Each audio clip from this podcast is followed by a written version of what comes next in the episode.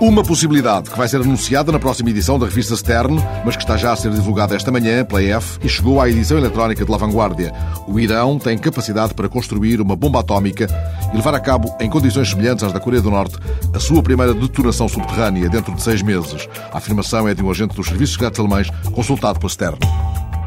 Um Woodstock tecnológico está a ser preparado para o Palácio dos Desportos, da cidade do México, onde se prevê que venham a acampar durante quatro dias 2 mil amantes de computadores. O evento, divulgado na edição eletrónica eleconomista.com.mx, é designado como Aldeia Digital e realiza-se pela primeira vez no México, com o patrocínio da Comissão do Bicentenário da cidade capital, cujo coordenador afirmou que a Aldeia Digital é o fórum propício a que os jovens troquem conhecimentos, mas revelem também as suas inquietações e as suas críticas e as suas ideias sobre a cidade onde gostariam de viver.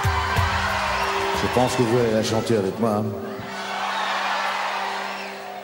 Parce que ce n'est pas uniquement ma chanson, c'est aussi votre chanson, mesdemoiselles.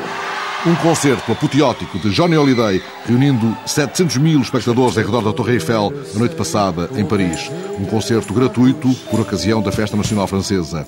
A edição eletrónica de L'Express sublinha que as diversas manifestações tiveram este ano uma afluência recorde mais de 200 mil pessoas durante a manhã nos Campos Elíseos para o desfile militar e 700 mil no concerto de Johnny Hallyday.